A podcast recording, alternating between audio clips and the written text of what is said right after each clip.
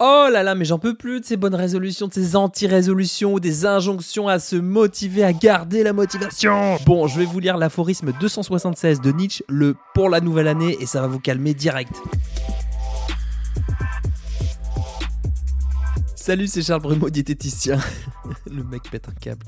Vous voulez mieux manger au quotidien Vous êtes au bon endroit. Dans la poire, c'est le premier podcast francophone pour en apprendre plus sur la nutrition et apaiser son rapport à l'alimentation de la tête à l'assiette. Alors dans ce Dans la poire express, le petit frère de Dans la poire, je n'échappe pas au marronnier de l'année, les bonnes résolutions. Mais bon, évidemment, c'est quand même pour faire un petit pas de côté et vous proposer quelque chose qui risque de mieux marcher ou en tout cas quelque chose de plus parlant pour vous, je l'espère.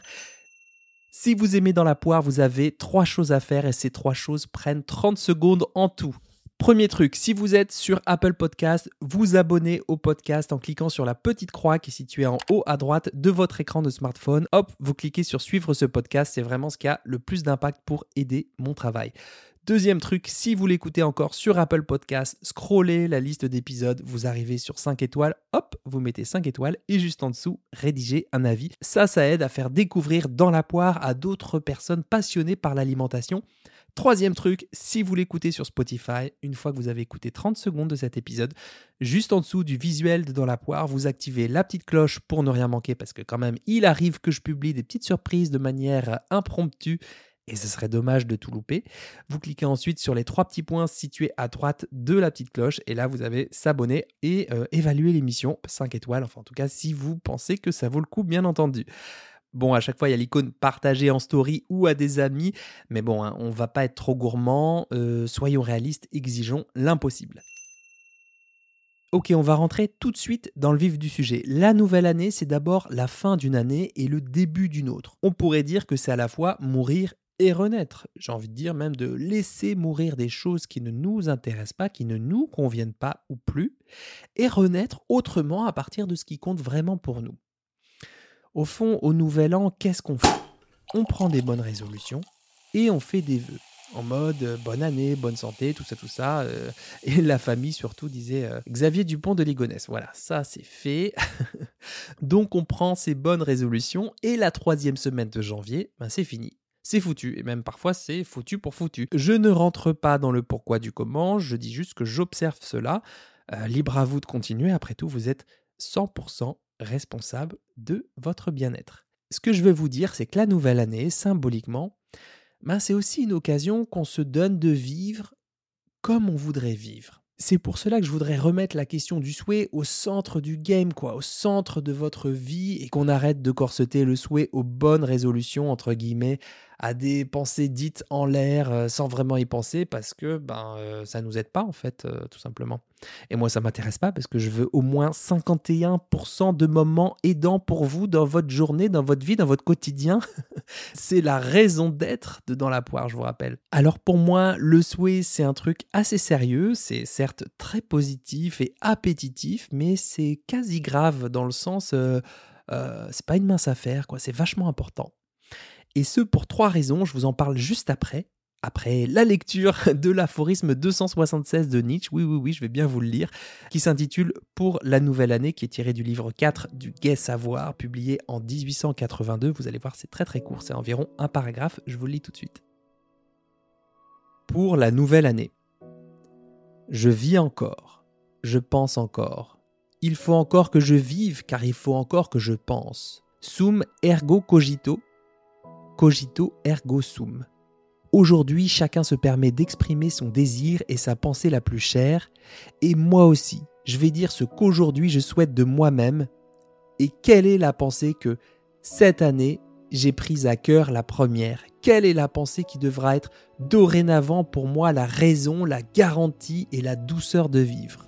Je veux apprendre toujours davantage à considérer comme la beauté ce qu'il y a de nécessaire dans les choses, c'est ainsi que je serai de ceux qui rendent belles les choses. Amor fati. Que cela soit dorénavant mon amour, je ne veux pas entrer en guerre contre la laideur, je ne veux pas accuser, je ne veux même pas accuser les accusateurs. Détourner mon regard, que ce soit là ma seule négation. Et somme toute, pour voir grand, je veux, en toutes circonstances, n'être plus qu'un homme qui dit oui. Et ben voilà, c'est beau quand même. hein. Je serai de ceux qui rendent belles les choses. En gros, qu'est-ce qu'il nous dit le philosophe à moustache? On va creuser un peu. Il nous dit la nouvelle année, c'est embrasser la vie avec un grand oui. Il nous dit la nouvelle année, je souhaite de moi-même, ça vient de moi, ça vient de mon cœur. Il nous dit la nouvelle année, je ne veux pas entrer en guerre contre la laideur. Bon, c'est pas parce que c'est Nietzsche qu'il faut absolument suivre ce qu'il dit en mode j'ai la science infuse, mais on peut aussi rester curieux, curieuse et s'en inspirer si ça marche pour soi. Sait-on jamais? J'en reviens aux trois raisons pour lesquelles le souhait c'est vachement important entre guillemets. Le grand oui, première raison. Dire cette année j'arrête de manger mes émotions, cette année j'évite d'acheter des chips, cette année j'arrête de trouver des excuses pour me mettre au sport, eh bien votre cerveau il va entendre manger ses émotions, chips, excuses. Le grand oui de Nietzsche, c'est qu'au lieu de dire non, ne pas, éviter, arrêter, s'accuser ou accuser les autres, eh bien on devient la personne qui dit oui et qui dit oui par et pour elle-même. Par exemple, je me souhaite que la majorité de mes repas soient bons pour les papilles et bons pour la santé parce que les deux comptent pour moi et que je choisis les deux dans mon souhait. Deuxième raison, parce que ça vient de soi.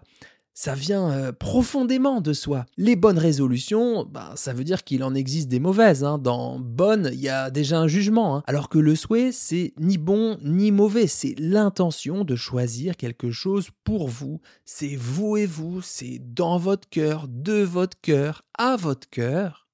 Donc, petit reminder, avant de lever votre couple le 31 décembre au soir, je vous rappelle, et c'est un pro de santé qui vous le dit, que vous êtes la personne la plus importante à laquelle adresser vos vœux. Vous êtes la personne la plus importante à laquelle adresser vos vœux. Vous êtes la personne la plus importante à laquelle adresser vos vœux. Bah, désolé pour cette répétition, mais ça a peut-être plus de chances de, rentrer comme ça. Vraiment, vous êtes la personne prioritaire, quoi. Donc là, je vous donne pas d'exemple parce que c'est à vous de le préparer, ce souhait de, dans l'intimité, quand vous marchez tranquille, tout seul, toute seule, euh, peut-être pourquoi pas juste avant de vous endormir. euh, C'est, euh, ça peut être, mais qu'est-ce que je me souhaite là pour cette année? Juste moi et moi, qu'est-ce que je me souhaite au fond de mon cœur, quoi?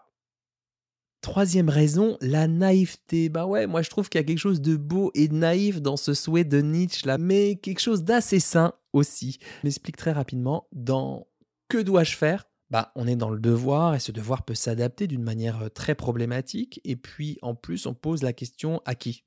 Euh, Est-ce que vous croyez que ce sont les autres qui ont la réponse? Peut-être qu'on peut commencer à se dire qu'est-ce que je fais déjà pour moi et qui est déjà satisfaisant? Qu'est-ce qui est déjà pas mal et que je pourrais garder? Par exemple, j'ai commencé à faire ma lunchbox du dimanche soir pour le lundi midi et c'est déjà bien parce que le reste de la semaine, j'ai pas vraiment le temps. Voilà, pourquoi pas? Ça peut être un point de départ. Qu'est-ce que je fais qui est insatisfaisant et comment je peux réorienter mon gouvernail pour aller vers quelque chose de peut-être plus cohérent avec mon projet pour euh, mieux maintenir ma barque? Voilà, j'espère que c'est un peu plus clair pour vous cette question du souhait. J'espère que cet épisode vous aura parlé pour cette transition en 2022-2023, que vous arriverez à vous souhaiter des choses sympas pour vous. Vous souhaitez peut-être d'incarner un état d'esprit un peu différent pour vous permettre de mieux traverser des moments inconfortables. Allez, et si vous deviez tout oublier et ne retenir qu'un seul mot, ça serait lequel? Je suis assez curieux, vous pouvez venir m'en parler sur, sur Instagram.